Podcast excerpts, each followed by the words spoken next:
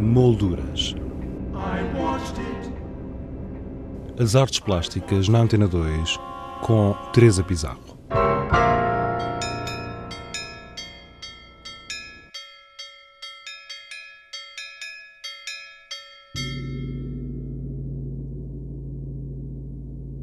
O Besarte e Finança apresenta uma exposição evocativa dos 100 anos do nascimento do compositor americano John Cage.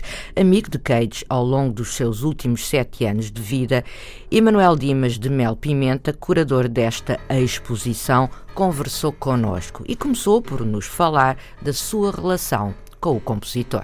Tudo começou na Bienal de São Paulo, eu vivia em São Paulo é, eu cresci entre Portugal e Brasil e depois vivi em Portugal entre 85 e 1990, e, aliás, em 2003. Em 1985, eu participei da Bienal de São Paulo com um grande concerto para uma grande quantidade de músicos acústicos, quatro orquestras sinfônicas distribuídas pelo edifício da Bienal, tal, uma coisa assim muito grandiosa. E o John também estava com uma série de concertos. Nós nos encontramos nessa oportunidade pelas mãos de um grande poeta brasileiro, que é um grande querido amigo, o Augusto de Campos. E a partir daí nós ficamos amigos, muito amigos. Ele me convidou imediatamente para trabalhar com ele na Cunningham Foundation, na, da, Cunningham Dance Company, em Nova York. E como era trabalhar com ele? Ah, é ótimo, porque o John era muito profissional. É, ou seja, quando ele não queria uma coisa ou não gostava de alguma coisa, ou achava que uma coisa não é, era própria, ele falava sem emoções.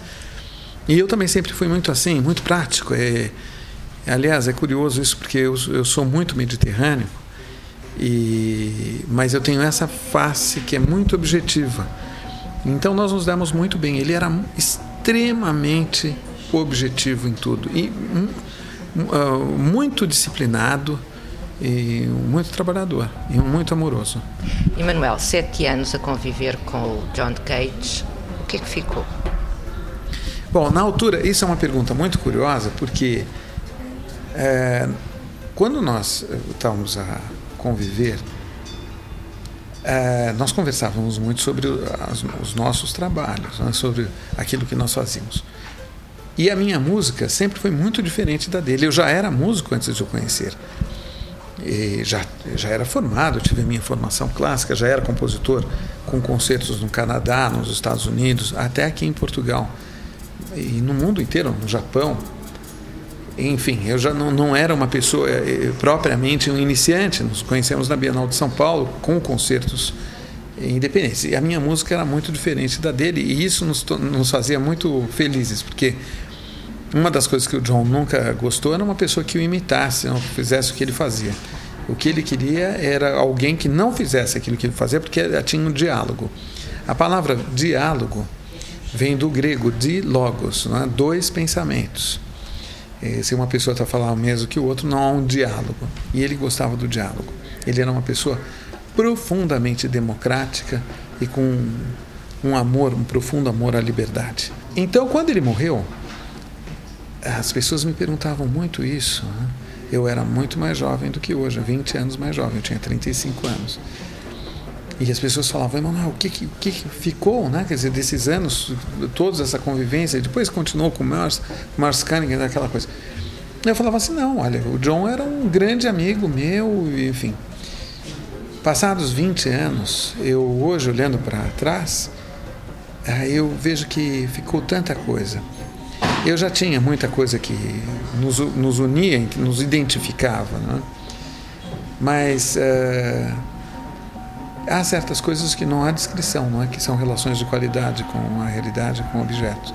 Então, há coisas que não há palavras para dizer. E talvez por isso também eu tenha essa, esse compromisso com a memória dele, que não é uma memória a partilhar. Isso faz parte de uma um pensamento. Por exemplo, os meus trabalhos normalmente são feitos para serem apropriados e transformados. Uhum. O John também pensava muito isso.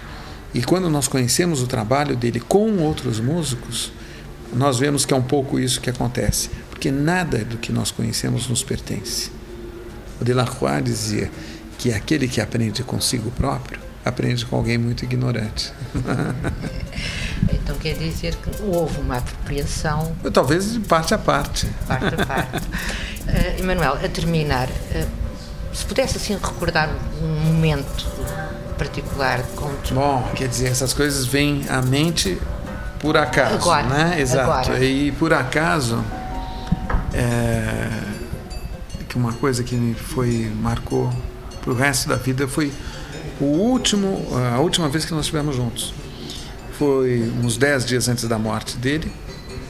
Ele vinha para uma viagem muito curta para o leste europeu e eu voltava a Portugal. Eu vivia em Portugal ainda. E nós ficamos no jantar a noite toda a conversar sobre nanotecnologia, sobre política. Tinha acontecido a, a Primeira Guerra do Golfo e havia uma série de coisas uh, que eram terríveis. É? E nós passamos a noite toda a conversar. Quando chegou perto da meia-noite, nós dois tínhamos avião no dia seguinte.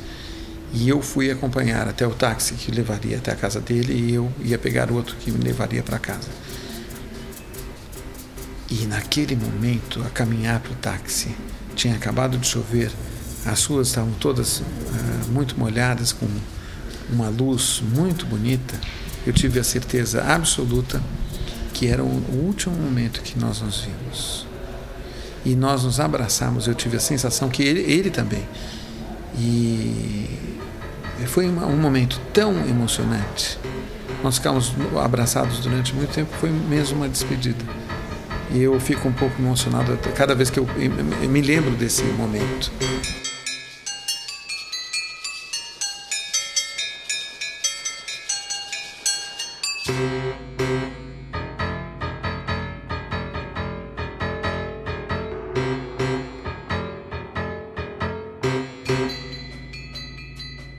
John Cage, 100 anos, assim se intitula esta exposição, constituída por fotografias, vídeos e duas instalações alusivas à casa e ao jardim deste compositor americano. Um elemento importante dessa exposição que é o fato de ela ter obras de fotógrafos de é, oito países diferentes. E isso por quê?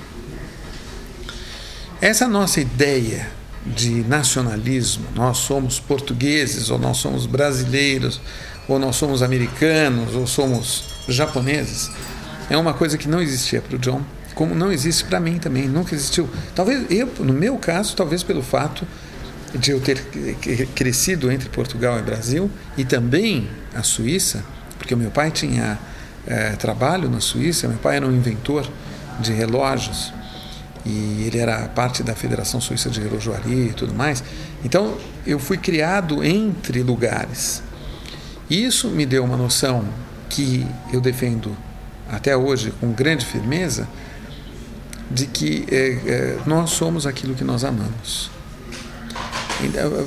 Por exemplo, o John Cage, ele não foi um americano, ele foi um francês, ele falava francês, ele falava italiano, ele amava os lugares que ele, que ele que, onde ele estava, onde ele ia. Por exemplo, Japão. Ele, quando ele morreu, é, muitos japoneses pensavam que ele era japonês. Uhum. É curioso porque o nome dele não tem nada de japonês. Né? Eu não sei qual foi a leitura. Outro dia, eu estava na Itália e encontrei uma, uma senhora que, que não tem nada a ver com o mundo da arte ou da música, mas como saiu o assunto sobre o John Cage, ela falou: ah, aquele grande especialista em cogumelos. Né? Porque ela, como já tinha alguma idade, ela lembrava-se do programa dos anos 60 que o John Cage, o programa de, de auditório, né, como se diz, onde o John Cage tinha feito uma competição para ver uma, quem conhecia mais sobre cogumelos e ele ganhou todos os prêmios e tal. Ela nunca tinha realizado que ele era um grande compositor. Enfim, ele era italiano também, né? quer dizer, nesse sentido. Então, trazer aqui fotógrafos de diferentes países é um pouco dar, é dar essa visão. Nós temos dois fotógrafos japoneses aqui que são considerados verdadeiras lendas da, da, da, da, da fotografia. Nós temos também o único ensaio fotográfico feito dentro do loft do John Cage.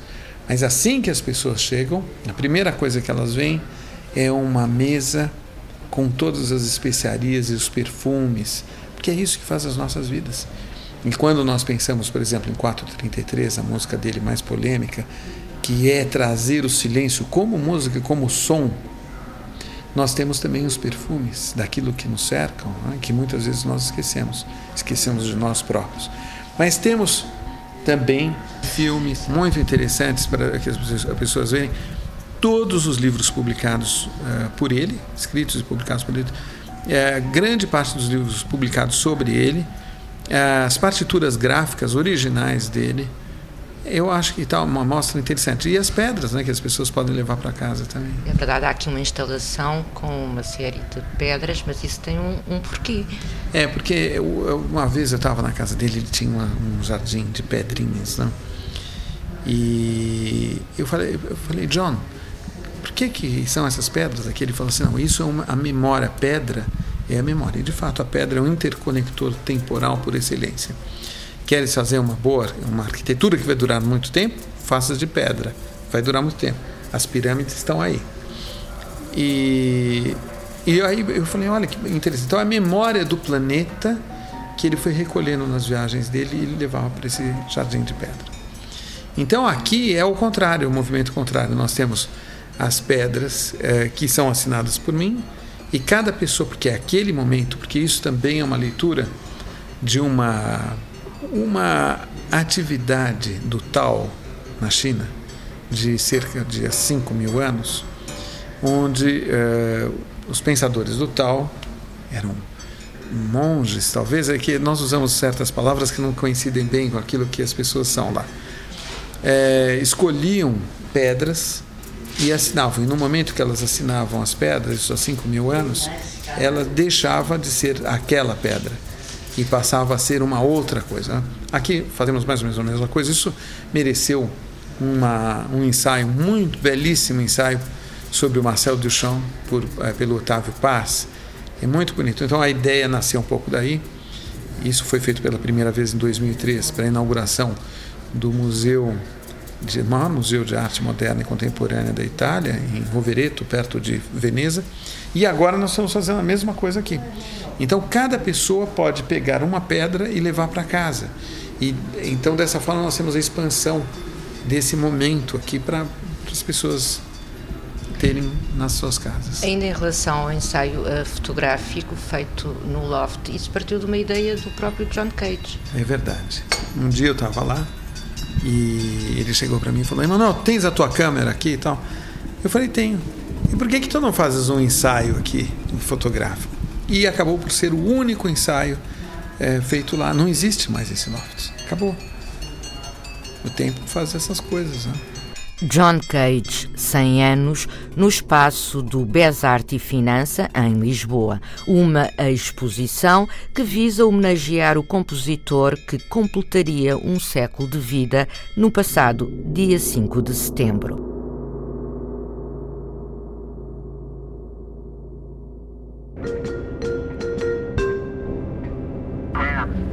Molduras. As artes plásticas na Antena 2 com Teresa Pizarro.